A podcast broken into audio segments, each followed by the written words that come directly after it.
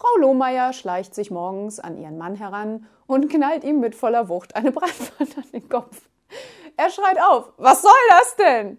Gerade habe ich deine Hosen für die Wäsche ausgeräumt und einen Zettel mit dem Namen Marie-Louise gefunden. Ja, aber Schatz, erinnerst du dich nicht mehr? Vor zwei Wochen habe ich doch beim Pferderennen auf das Pferd Marie-Louise gesetzt. Sie entschuldigt sich bei ihm.